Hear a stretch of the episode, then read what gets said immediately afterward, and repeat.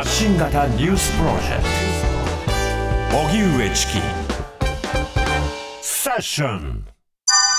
日経平均株価史上最高値を更新。3万9000円台を突破。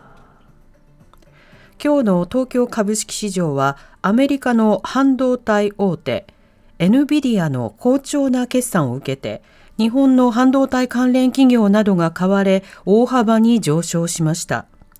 取引時間中に一時3万9000円台を突破してバブル経済期だった1989年12月29日の史上最高値3万8957円を上回るとその後も株価は上昇。結局終値は昨日より836円高い3万9098円で終値としても史上最高値の記録を塗り替えました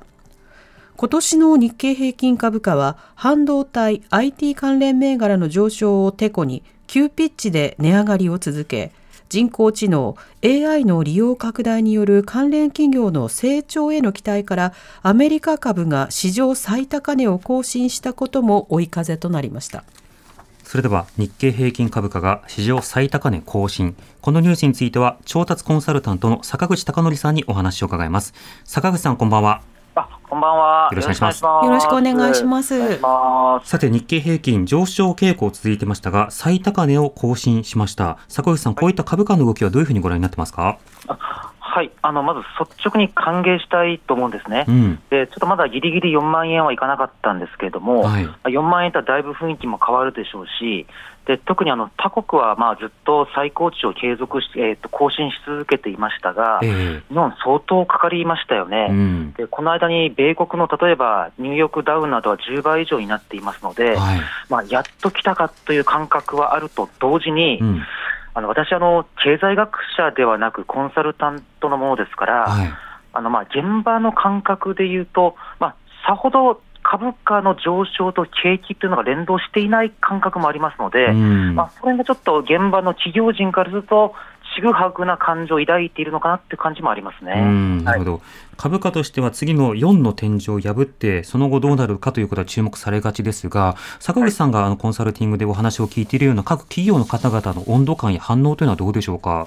はい、えっと、さっきあの南部産のニュースのあの読みにもありましたけれども、えーはいあの半導体関連というのはものすごく肌感覚や効いている感じでもいいんですね。はい、で日経し、えーと、日経平均はご存知の通り、ファーストリテイリングですとか、通信関係ですとか、うん、あの半導体関係の株がまあ結構な割合を占めるんですけれども、はいあの繰り返し、私の現場感覚で言うと、あの大体真ん中ぐらいかなっていうのが電気とか自動車産業の方々なんですね、うん、でまあ、良くも悪くもないかなという感じ、であまり良くないかなっていう感じは日用品の産業の方々で、はい、おそらく需要とか消費がそこまであのついてはきていないんじゃないかなって感覚を持ってます。で、先ほど言った半導体はあの特に広島ですとか、北海道だとか、まあ、特に熊本で、あの新規の工場の予定が次々にこれあの出ていますので、はい、ものすごく好調どころか、もうあの社員を済ませるところもないとかいうぐらい好調な状況聞いてますね。はいなるほど。そうすると、まあ、期待ベースで様々に進めることができ、投資なども好調である半導体などと比べると、日用品など、はい、まあ、人々の消費に頼りにしているようなところですと、まだ響きがないということですか？あそうですね、これもよく報じられることですが、うん、3%台後半ぐらいに賃上げはまあ実現したとしても、はい、まあ、よりそれ以上の消費者物価の指数が上がっているもんですから、うん、まあ、実質賃金はさほどこう上がっているどころか、むしろマイナスで、うん、まあ、消費の力強さは欠いているっていうのが、おそらく多くの日用品を売っている企業人の感想じゃないかと思いますね。はいこうしたところ、賃金がなかなか上がらないと、そういったそのサービスの提供というのがなかなか難しい状況がありますけれども、はい、坂口さん、この実質賃金が上がらない背景や問題点などについていかがでしょうか？あよくあの生産性の問題と、あのもう一つは大企業を中心として下請けとか下請け中小企業から製品を買うときに、うん、あの労務費を上げきれていないっていう問題の2つが指摘されていると思うんですね。はい、で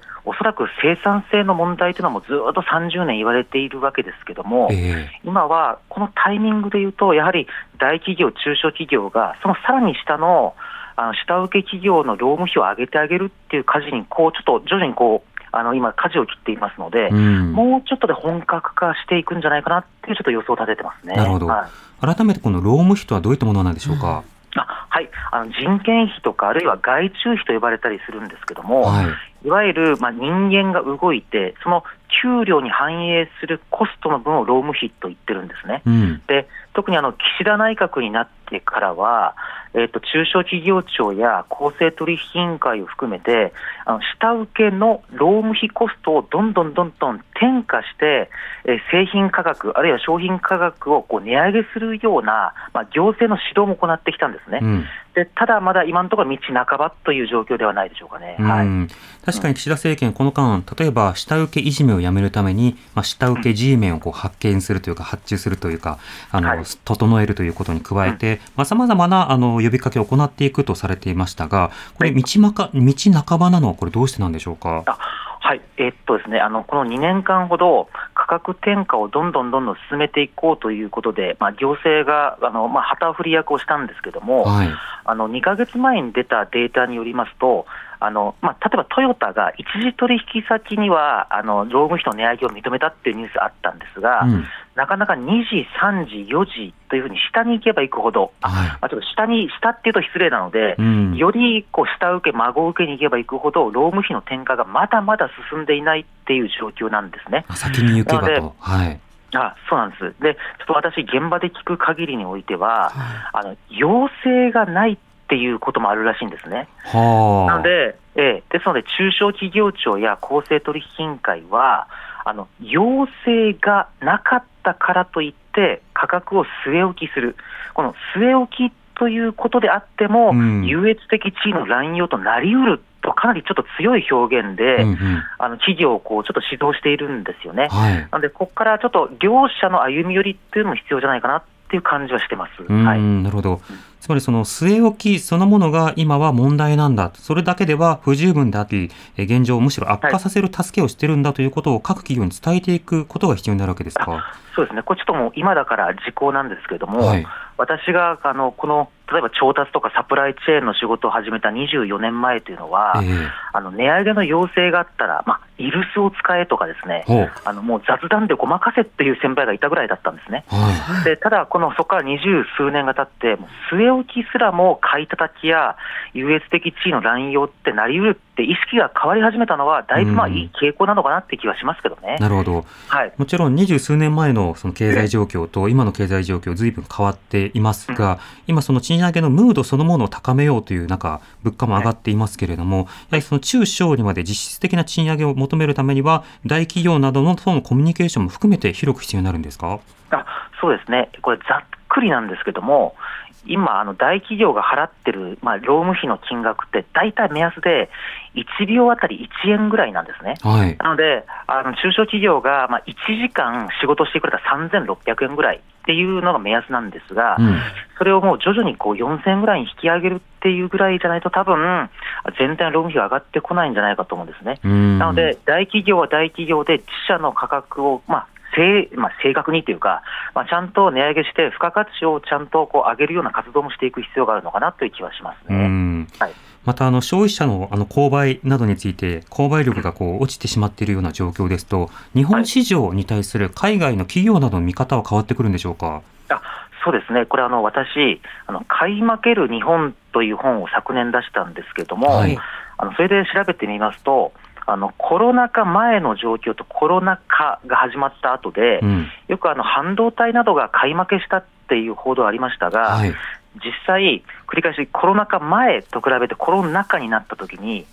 中国とか韓国とかはあの20%ぐらいたくさん買えているんですけども、うん、あの日本ってもうほとんどもう買い増すことができていないんですね。はい、でその理由を見ると、やはり購買力が減ってしまって、なかなか日本のお客さんが多額なお金を払ってくれないだとか、うん、正直、品質ばっかりうるさく言って、ちょっと手間暇ばっかりかかるっていう、ちょっと苦情がのようなものが届いているんですね。えなので、そこら辺はちょっと日本企業が単に下請けいじめとか、取引いじめをするだけじゃなくて、ちょっと歩み寄るようなタイミングに来てるのかなって気はしますね。はい、召喚集などのギャップというのもそこにはあるんですか、あ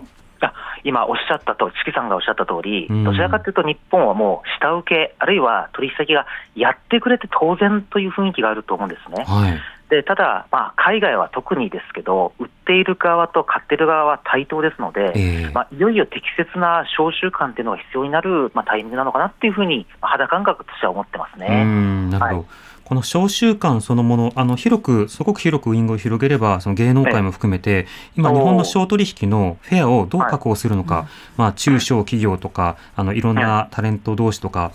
さまざまに問われているところではありますが、今の日本の法律の問題なのか、それとも運用の問題なのか、これ、いかがでしょうか？あなるほど。あの法律は意外にちゃんとしていても、実際の運用っていうのがはっきりしていなかったりするケースってあると思うんですね。はい例えばあの芸能界の今、話題出ましたけど、うん、あの別に契約とかって通常は別にあの、まあ、交わしてもいいのに、はい、なかなか商習慣や芸能界の習慣で契約書すらも交わしていないまま取引をしている実態ってあると思うんですね。はいでそこら辺をやっぱり一度クリアにして適正化するような、まあ、時代に入ってきたんじゃないかなっていう気は気はしますけどね。なるほど、はい、それはさまざまな中小企業、まあ、分かりやすくは物書きと編集もなかなか契約交わさないという実態はありますけれども、確かにそれでなかなかなその賃金交渉が実態化しないということもあったりするわけですか？うん。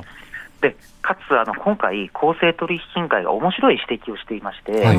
あの価格の値上げ要請があったら、うん、どんなタイミングであっても要請の討議に応じてくれとまで指導の文章に盛り込んでいるんですね。えー、でまあ、これはちょっと民間同士のビジネスでそこまで言うのかって批判はあろうかと思いますが、うん、まあ、そこまで言うことによって、これまでのちょっと召集感に風穴を開けようとしてるっていう感じはあると思うんですね。で必ずあの討議したからといって、値上げを認めろとまではもちろん言ってません。はい、が機会、えっとこうえっと、討議とか交渉の機会を広く与えるという意味では、うんうん、あの調達する側、あるいは購入する側もちょっと意識を変えるタイミングなのかなという気がしますね。はい、そしてそういったさまざまな通達があるということを、今、初めて知ったという方も少なくないと思うので、うん、知られることが必要ですよね。あそうですよね、だから、もしよかったら、次、なんか、月さんの番組に呼んでもらって、はい、こういうふうな値上げとか、労務費転嫁の話題というのを一つ取り上げるのも、ちょっと、まあ、終始徹底にはいいかもしれないですね。あぜひぜひ、また坂口さん、よろしくお願いします。あよろしくお願いします。ありがとうございました。ありがとうございました。今日は調達コンサルタントの坂口孝則さんにお話を伺いました。荻上チキ